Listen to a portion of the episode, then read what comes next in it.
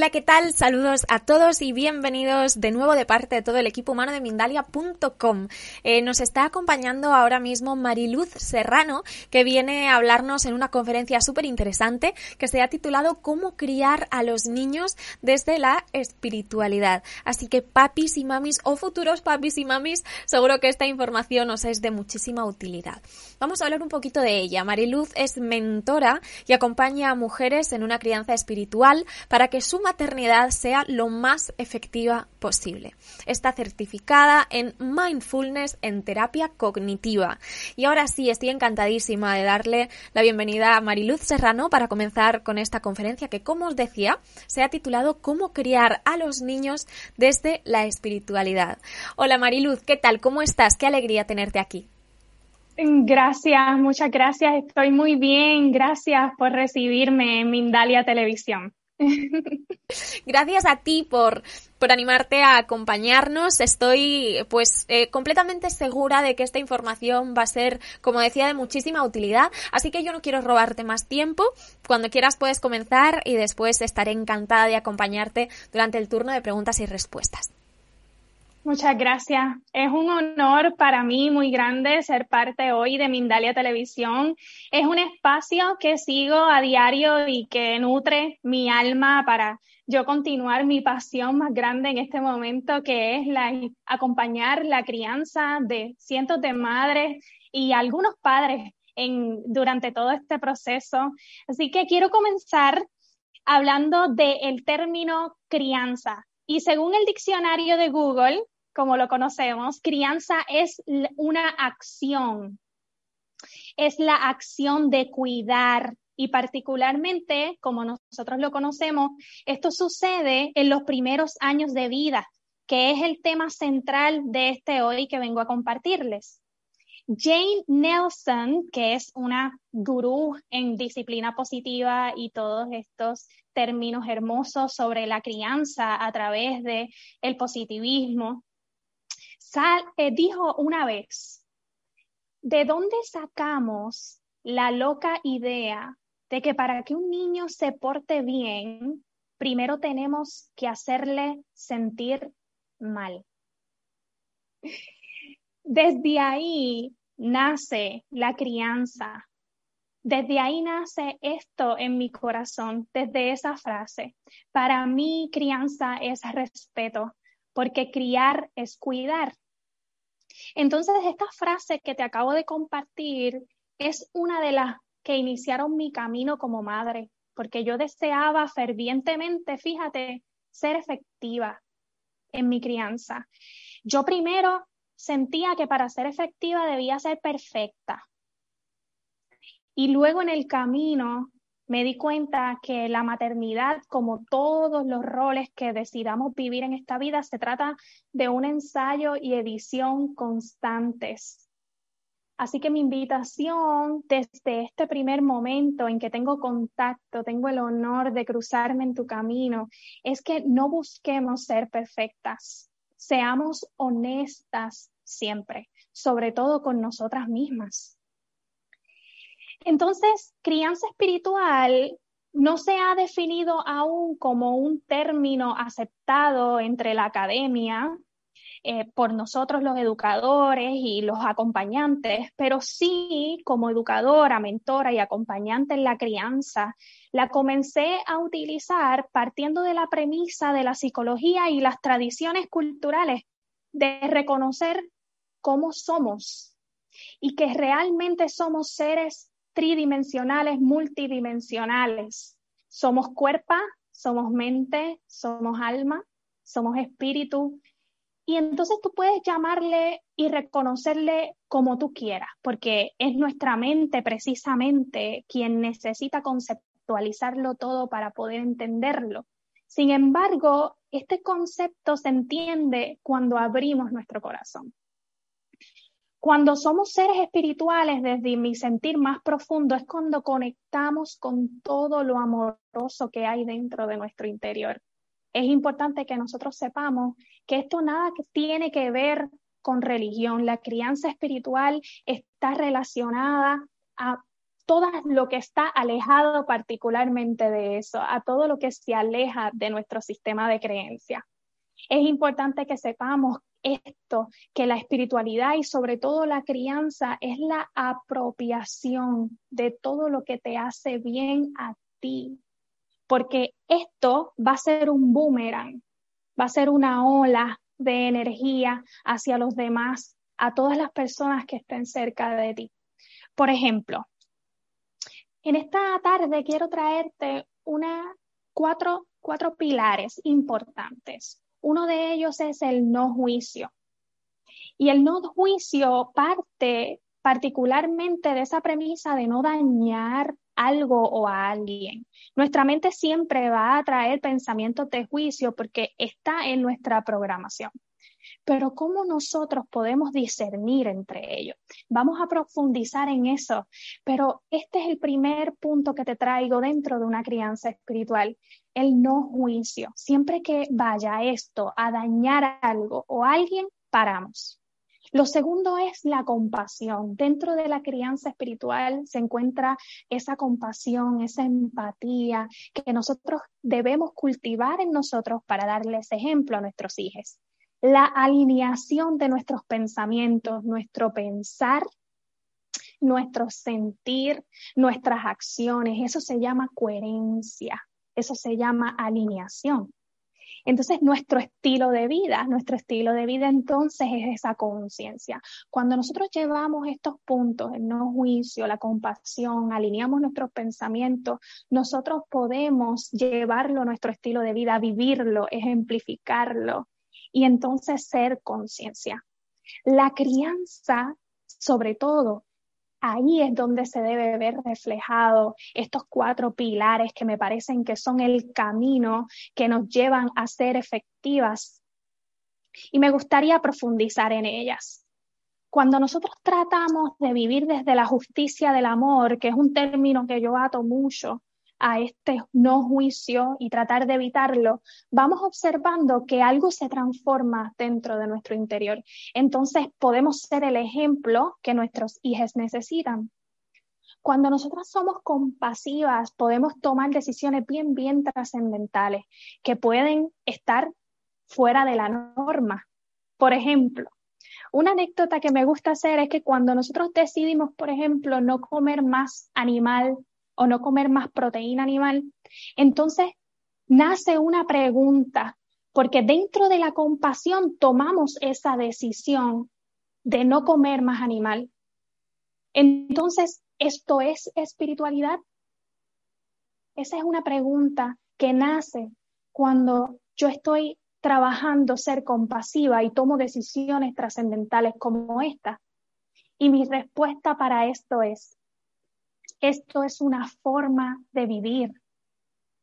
Porque si yo lo impongo, si yo lo obligo, entonces dejo de ser compasiva, dejo de conectar, dejo de ser empática. Me gustaría que todos estos pilares los conectes contigo y los conectes con tu maternidad. Y veas la magia que nace cuando los activamos dentro de nuestro interior. Entonces, cuando yo alineo mis pensamientos, mi sentir con mis acciones. Yo estoy dando la oportunidad a mis hijos que elijan desde su guía interna, desde lo que les hace sentido. Claro, mi exhortación es que siempre recordemos lo que somos constantemente, sobre todo en los primeros años de vida. A ellos, si tú les dices en los primeros años de vida, de 0 a 6 años y de 7 a 12 años, 14 años, si tú les dices que hay un Dios en el cielo, ellos te lo van a creer. Si tú les dices que hay un saco de oro, una bolsa de oro al final del arco ellos te lo van a creer.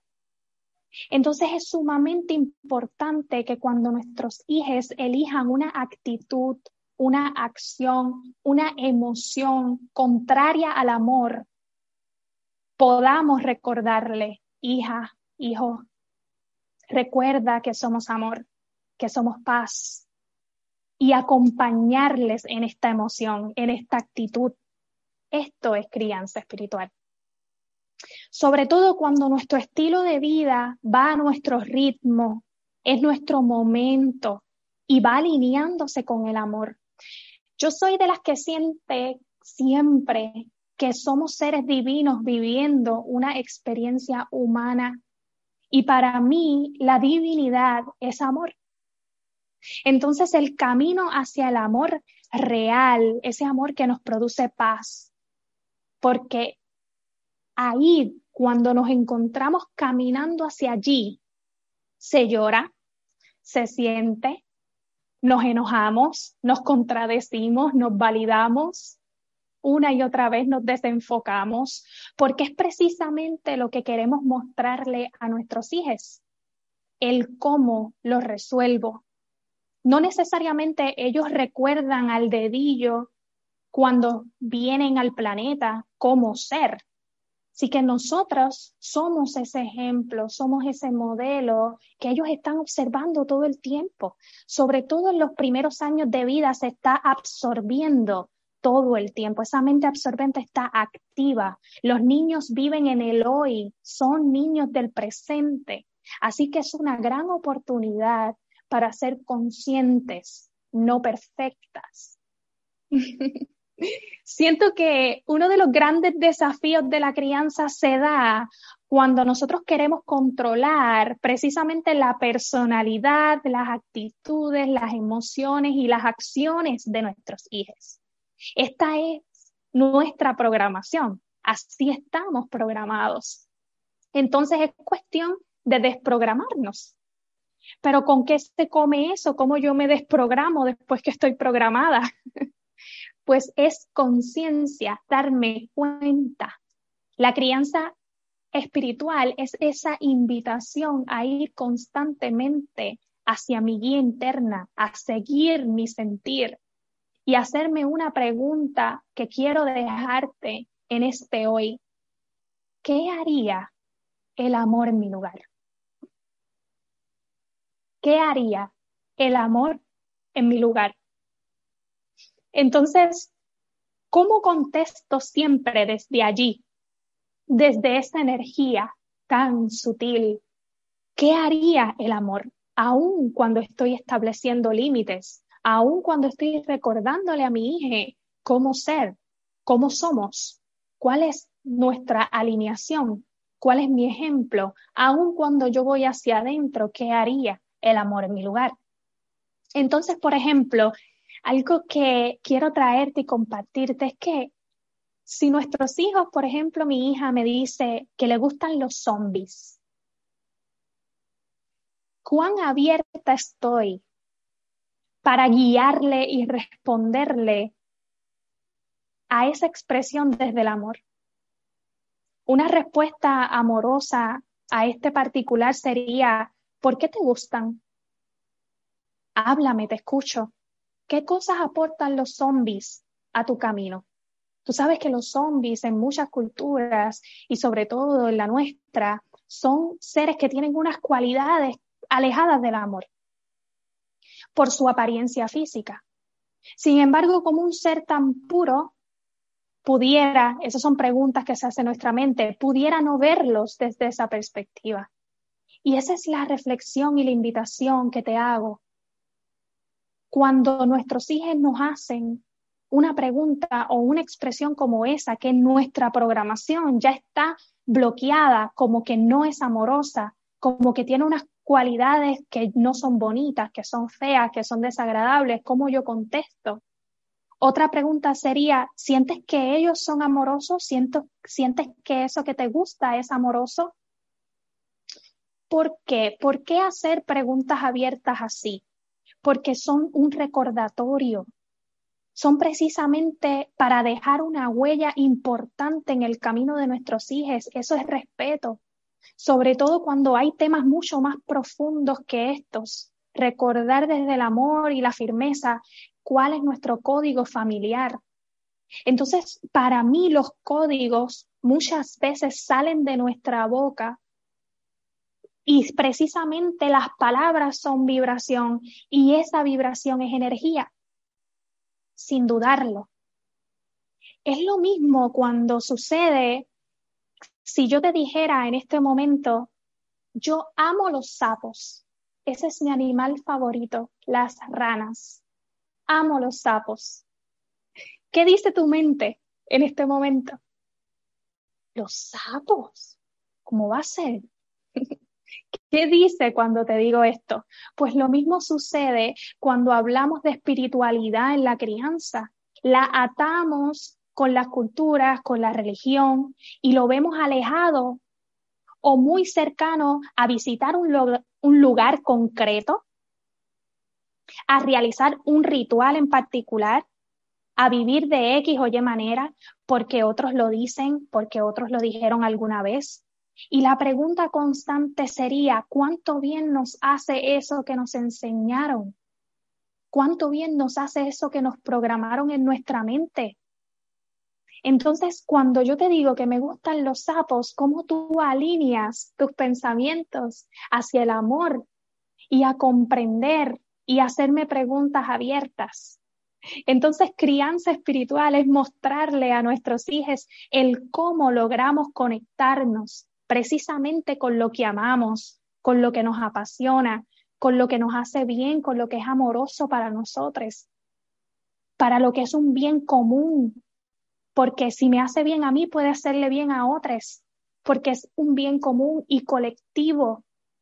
Entonces decidimos qué soltamos y con qué nos quedamos de esa información, aunque a otros les parezca que les gustan los sapos.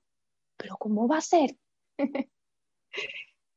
Entonces, contestando una pregunta medular, ¿qué es criar desde la espiritualidad?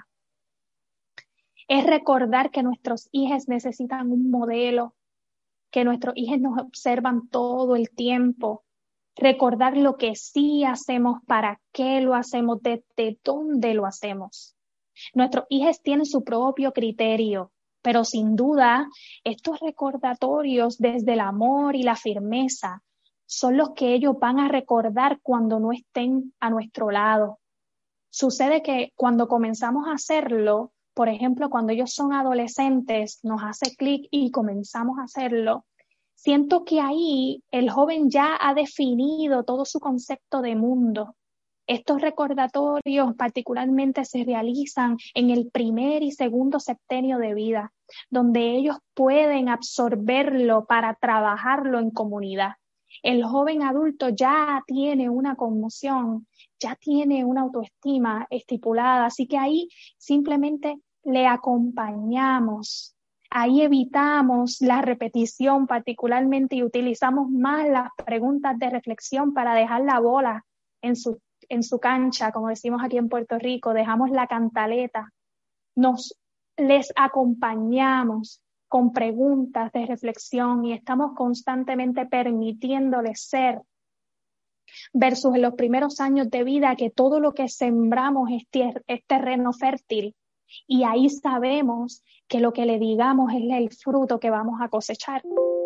Entonces, criar desde la espiritualidad es ser real cuando nos sentimos tristes, cómo lo resolvemos, hacia dónde nos movemos, porque podemos sentirnos de esa manera y qué hacemos después con esa tristeza. Nuestros hijos quieren ver qué decidimos y cómo eso nos trae resultados positivos. No es Disney World. Yo siempre digo, no es Disney World. No es un parque de diversiones, pero tampoco es el infierno y nos estamos quemando. Es, es tratar lo mejor que podamos desde nuestra humanidad, ser conscientes de nuestros balances. ¿Qué es lo que yo necesito? Siempre la bola de fuego, como yo le digo a mis mamás que las acompaño, tengo el honor de acompañarlas, la bola de fuego siempre nos va a subir desde el estómago hasta el chakra corazón y nos va a salir por nuestra boca si lo permitimos. porque es parte de nuestra humanidad, porque sobre todo nosotras las mujeres somos cíclicas. Entonces necesitamos conocer nuestras lunas, necesitamos conocer nuestros silencios, necesitamos conocer nuestras sombras. Necesitamos conocerlas para mostrárselas a nuestros hijos, para que ellos tengan un punto de referencia. Porque ellos también van a sentir estas emociones y quién mejor que tú para, para eso, para hacer eso que tu hija necesita. Si tú fuiste quien lo cargó en el vientre, ¿quién mejor que tú para dejar el, legado? Si ella, él te escogieron, porque tú eres esa, esa quien tiene la semilla de sembrar en ese terreno fértil. Así que sé compasiva contigo, habla desde ti, comparte cómo te sientes con los que amas. Y mi recomendación más amorosa en este hoy es que guardemos silencio cuando lo que va a salir de nuestra boca no es amoroso. Para, siente, responde. ¿Qué escuchas? ¿Qué redes sociales tú sigues? ¿Qué compartes? Y asimismo, ¿qué ejemplo le damos a nuestros hijos de lo que estamos viendo, de lo que estamos compartiendo, de lo que estamos sintiendo? Si esto fuera comida, ¿te envenena o te nutre? Son preguntas que nos hacemos desde la crianza espiritual. Observa tus resultados, porque estos son el fruto de tu espiritualidad o, tu de, o de tu desconexión. Son el fruto que te nutre o el que te envenena. ¿Es tu conexión directa contigo o es tu desconexión? Ahí están tus resultados. Entonces, para terminar, a mí me gustaría invitarte a llevar toda esta información a tu corazón, a tu interior y brindarte desde mi perspectiva qué significa criar desde la espiritualidad, crianza espiritual para ser efectiva. Una mamá efectiva eh, dentro de la crianza espiritual es aquella que se reconoce como imperfecta, como ese ser que busca transformarse cada día, como ese ser que sigue a sus hijos.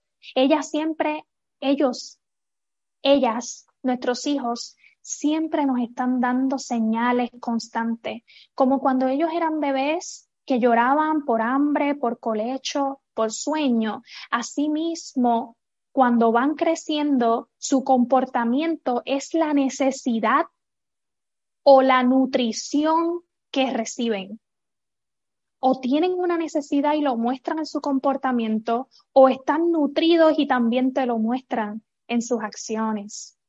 Conecta con tu guía interna, medita, busca espacios para ti a solas lo más que puedas. Escribe tus pensamientos, escribe tus sueños, materialízalos, visualízalos. Lee buenos libros, sana, sana, ve adentro, ¿qué tienes que perdonar? Come, duerme, haz lo que necesites, porque a medida que tú estés bien, tus hijos también lo estarán. Nosotros podemos integrar a nuestros hijos y esa es mi invitación dentro de la crianza espiritual. Hay muchas y muchas y muchas estrategias para incluirlos en nuestra vida, porque a sabiendas que es bien importante nuestro autocuidado. A medida que tú les muestres a ellos cómo tú te autocuidas, ellos también van a poder tener ese otro punto de referencia. El estar sin nuestros hijos es saludable para nuestra introspección en la medida que se pueda. ¿Ok? Cuando estés con ellos, aplica cada una de estas acciones, atención plena, conexión antes de corrección, estar con ellos, porque se está transformando en ti para que ellos te observen y sepan cómo manejarlo cuando les toque. Y lo más importante, sigue siempre tu guía interna. Ella te mostrará lo que tú debes transformar en ti para beneficiar tu crianza. Esto es espiritualidad. Esto es crianza espiritual. La conexión contigo para conectar con ellos. Gracias. Mariluz, Gracias muchísimas por haber estado aquí. Muchísimas gracias de verdad por, por habernos acompañado y por esta conferencia que a mí en lo personal tengo que decir me ha parecido maravillosa. Tenemos muchísimas preguntas, eh, a cuál de ellas eh, más interesante, que enseguida voy a pasarte, pero antes eh, me gustaría haceros una pregunta, amigos, amigas, familia de Mindalia. ¿A alguno le gustaría ganar una sesión de canalización de ángeles con Rosy Espino? Pues ahora podéis hacerlo, puedes participar en nuestro nuevo sorteo de Facebook. Para ello has de hacer tu donación de estrellas durante cualquiera de las emisiones en directo que realizamos diariamente. Y no importa la cantidad que dones. El sorteo tendrá lugar, apuntemos que esto es importante, el martes 1 de diciembre a las 18 horas hora España. Repito, martes 1 de diciembre a las 18 horas hora española. Y por supuesto, cuantas más veces participes, más posibilidades tendrás de ganar. Estamos deseando dar este, este regalo. Así que bueno, ahora sí, si te parece bien, Mariluz, vamos a comenzar con el turno de preguntas y respuestas porque como te decía, tenemos muchas y son todas muy interesantes. Te paso la primera. Dice Lorena Lore desde Facebook y desde Ecuador. En el caso de que se le pida al niño, por ejemplo, que recoja sus cosas o haga algo y no lo hace, ¿qué debemos hacer? Porque eh, a veces eh, siento que solo me va a atender o a escuchar cuando, eh, cuando le hablo más fuerte o cuando le reto. ¿De qué otra forma podemos gestionar esto, Mariluz? Qué hermosa pregunta, gracias por realizarla. Eh, es bien importante que conectemos con nuestros límites y nuestras consecuencias. ¿Cuáles son esas consecuencias lógicas que tendría nuestro hijo si, si no hace lo que le estamos pidiendo? Entonces, por ejemplo, si no quieres recoger un juguete que ya llegó la hora dentro de nuestra disciplina rítmica para recoger y no lo quiere recoger y llevar y quiere entonces ir a ver televisión o comer una galleta, entonces cuán firmes somos que hasta que no terminemos lo que estamos haciendo, entonces pasamos a lo próximo. Bien importante, una técnica maravillosa que es el cuándo y el entonces cuando termines de recoger lo que necesitamos recoger ahora, entonces puedes ir a lo próximo. O sea, nuestra firmeza y nuestro respeto es bien importante en este momento. Y la voz calmada, esto es lo que debemos hacer, te entiendo, validando esos sentimientos porque muchos de ellos se resisten y empiezan a decir que no quiero, que no lo voy a hacer. Eso es bien normal, es parte de su autonomía y de su personalidad. Y como nosotros en nuestra voz calmada le decimos, lo siento, hijo, esto es lo que vamos a hacer ahora, luego entonces puedes seguir con lo próximo. Muchas gracias por este, por este tip. Eh, vamos a pasar a otra pregunta de Sandra Herrera que te hace desde YouTube. Te dice, ¿cómo debo guiar a mi hija de 7 años? Ella es muy sensible y normalmente le digo que debe ser fuerte, pero no sé si está bien o no eh, ese mensaje que le traslado. Pues la fuerza viene de su interior y es muy importante saber que en, esta, en estos siete años ella se encuentra en transición a su segundo septenio, entrando, dejando su mente absorbente de sus primeros años de vida y dándose cuenta que ya entra a una preadolescencia ya mismito a los 10, 11 años. Así que bien importante trabajar con su autoestima desde el autocuidado que te das tú y desde la sensibilidad de, de, validar sus sentimientos, de validar sus emociones. Entiendo que te sientas de esa manera, comprendo que quieras hacerlo, comprendo que te sientas así, eres muy sensible, eso es una cualidad hermosa. ¿Qué tú harías? Empieza a hacer preguntas abiertas. ¿Qué tú harías si necesitas tomar una decisión sobre esto. ¿Cómo lo harías? ¿Desde dónde? Háblale a tu hija con mucha firmeza y con mucho amor desde, desde el no miedo, desde la certeza de que lo perfecto siempre se está manifestando, de que esa sensibilidad le va a ayudar a ella a lograr grandes cosas en el futuro. So, trabaja con ese vocabulario para validarla porque esa sensibilidad es muy esencial en nuestros hijos. O sea, los, necesitamos más niños sensibles como la tuya. Así que sí. Me gustaría, Mariluz, solo añadir una cosita, hacerte una, una pregunta, ¿no? Eh, de la mano de esta que, que, acaba de hacerte Sandra. Y es que creo que muchas veces eh, confundimos sensibilidad con fragilidad, ¿no? Eh, me explico, ¿no? Creo que una persona, por ejemplo, a mí me pasaba, ¿no? Yo era muy sensible y siempre me decían personas ajenas, ¿no? Ay, es que eres muy débil, eres muy frágil. Y yo decía, es que sensibilidad no es lo mismo que fragilidad. Y creo que esto también es bueno que aprendamos a diferenciarlo, ¿no? Con nuestros hijos. Sí, claro, y reforzar nuestra autoestima, evitar los elogios y fomentar fomentar constantemente, evitar el muy bien para que no caigamos en la codependencia, que nuestros hijos dependan de un muy bien para hacer las cosas, pero sí eres una niña fuerte, me parece que eres una niña sabia, observo que lograste algo que llevas mucho tiempo trabajándolo, todas estas cosas eh, aumentan su autoestima y sobre todo le ayudan a permanecer sensible, veo que te preocupas por el ambiente, veo que te duele eh, lo que está pasando a nivel mundial, eh, eso es ser un ser sensible, eh, qué bonita cualidad, cómo la quieres seguir cultivando, qué te gustaría hacer, te gustaría donar algo a alguien, eh, te gustaría ayudar a los envejecientes, te gustaría ir a recoger basura en yo no sé en dónde. hay hay que ver cuáles son los intereses de nuestros hijos y continuar entonces fomentándolos a través de, esa autoestima. Eh, sobre todo nuestro ejemplo nuestro ejemplo va a ser clave para que ellos puedan tener ese punto de referencia y sentirse eh, que eso no está mal, que está bien y que es lindo ser, ser de esa manera. Pues Mariluz, nos están llegando muchísimas preguntas y me encantaría que podamos dar respuesta a todas, así que a partir de este momento vamos a intentar dentro de lo posible dar respuestas eh, más o menos rápidas, por supuesto, repito, dentro de lo posible.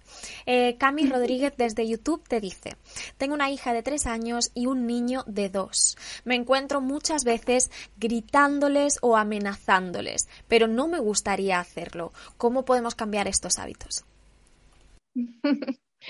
Qué bueno que lo reconoces, te felicito y busca, sigue ayuda, sigue métodos de paternidad efectiva que te lleven a ir hacia adentro, eh, conecta contigo, escribe lo que te gustaría mejorar, sigue redes sociales que te den tips de estas, de estas herramientas. Habemos muchísimas personas que estamos trabajando la crianza desde el amor, desde la espiritualidad. Conecta, conecta con nosotros ve un pasito a la vez. ya, ya diste el primer paso. Continuamos con una pregunta de José Campuzano, que nos la hace a través de YouTube y desde el bonito país de México. En estos aislamientos donde no tienen convivencia con otros niños, ¿de qué manera les ayudamos y les enseñamos a crear esta conciencia tan bella que tú nos estás aportando? ¿Y cómo ayudarles también para que no, no tengan miedo? Mm, qué lindo. Siempre vamos a sentir miedo. Importante los recordatorios.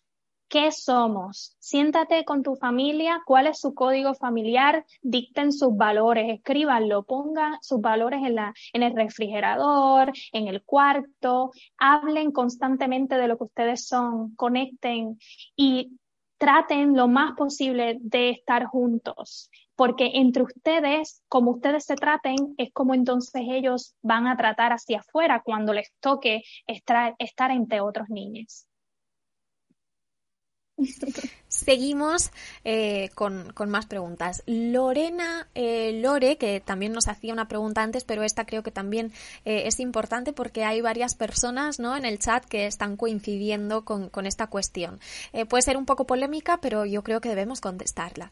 Dice, disculpe mi ignorancia, pero ¿por qué se refiere a los hijos como hijes, a nosotros como nosotres, a otros como otros? Esta es una pregunta porque ya hay muchas personas que, hablan de esta forma, así que bueno, me encantaría que puedas eh, responder a, Lorena. Eh, gracias Lorena, gracias por puntualizarlo. Utilizo la E en la mayoría de la inclusión eh, para referirme a todos como femenino, masculino y a todos los géneros no soy experta en este tema, pero he aprendido sobre la inclusividad a través del lenguaje, que es una de mis pasiones y me parece sumamente importante hacer esta aclaración de que es inclusividad.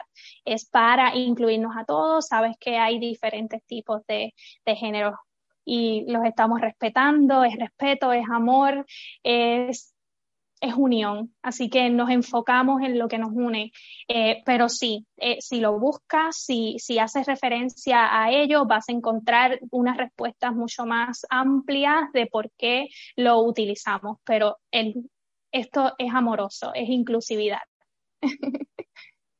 Maravilloso, pues eh, queda respondida esa consulta. Pasamos a otra. Por ejemplo, esta es una pregunta que eh, creo le surge mucho a, los papás y a las mamás. Y es que em, mil veces pro eh, desde YouTube te pregunta.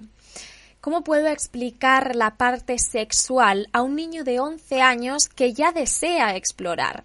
Ya con un, con un primo, por ejemplo, vio eh, ciertos vídeos eh, y estoy un poco asustada porque no sé cómo abordarlo, te dice.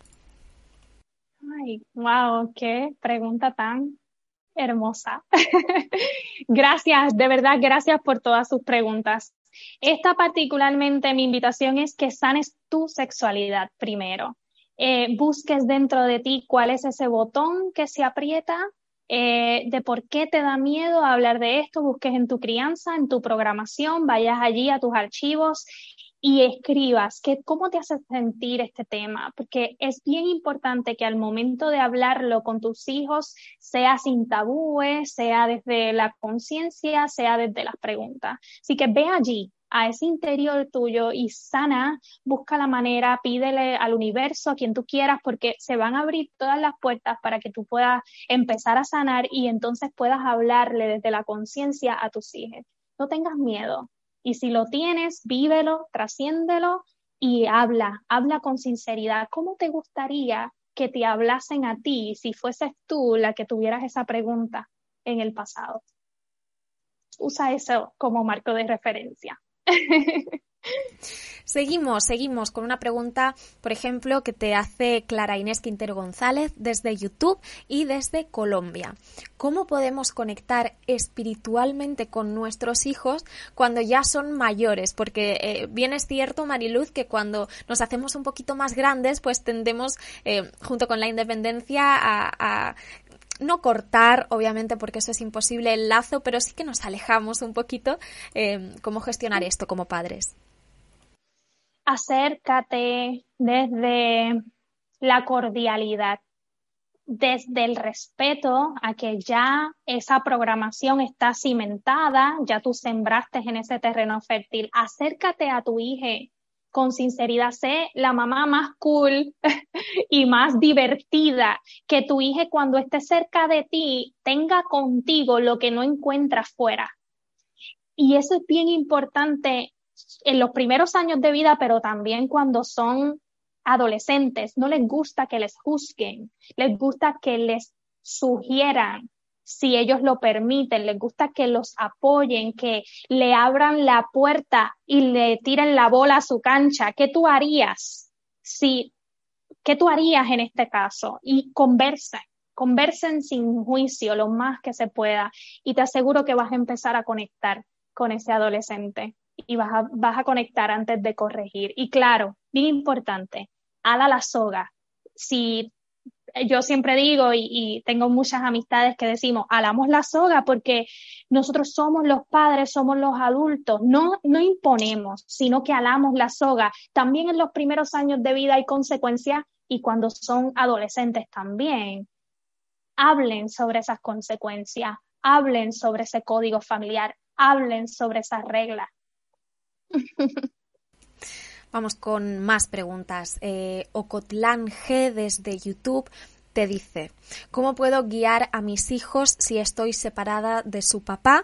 Vivimos en otro lugar y pocas veces tienen contacto con él. ¿Cómo podemos eh, ayudar? Wow. Permítele a papá ser papá como quiera serlo.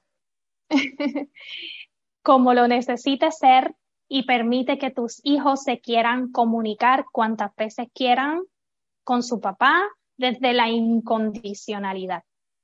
Ese respeto a que papá sea como quiera ser con todo el bagaje es importante. Sí, Sé que produce miedo, sé que produce incertidumbre, pero confía en que tus hijos y tú han escogido, ¿verdad? Esto es un tema muy amplio, pero hemos escogido todos lo que vamos a vivir y un poco desde esa empatía de selección, de decisión, respetamos. Así que aprovechen, recuérdale a tus hijos aprovechar ese momento único de conexión con papá, porque papá está lejos, a mamá la tienen todo el tiempo, saquen ese tiempo especial, aunque estén lejos, para conectar. Mucho respeto, mucho, mucho trabajar con nosotras, con nuestras propias heridas, si hubiese alguna, y tratar de llevarnos mejor cada vez. ¿Qué haría el amor en mi lugar? Dalai, todo el tiempo. ¿Qué haría el amor en mi lugar? Esa pregunta la he apuntado junto a otra que ahora enseguida te voy a repetir, pero antes quiero que demos una última respuesta. Claudia Pavelescu desde YouTube eh, te dice, tengo dos hijos, un niño de 12 y una niña de 6, y siempre discuten mucho. ¿Cómo puedo ayudarles a mejorar su relación sin enfadarme con ellos?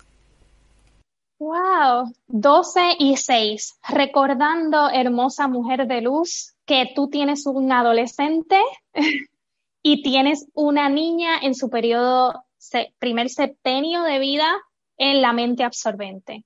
Todo lo que le digas al grande, todas tus reacciones y tus respuestas con el de 12 las va a absorber tu niña de 6. Así que tomando eso en cuenta, vas a centrarte, vas a parar, vas a sentir y vas a responder lo que te gustaría que ellos hagan. Recuerden que somos amor, recuerden que los hermanos nos tenemos para apoyarnos, recuerden que hay consecuencias, si tú haces esto, entonces él puede sentirse de esta otra manera. Así que es bien importante que sean recordatorios constantes no cantaleta, como decimos en Puerto Rico, no el, el, el constante palabreo, sino nuestra acción, nuestra voz calmada.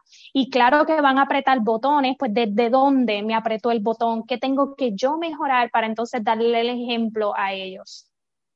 Por ahí va la cosa mucho amor.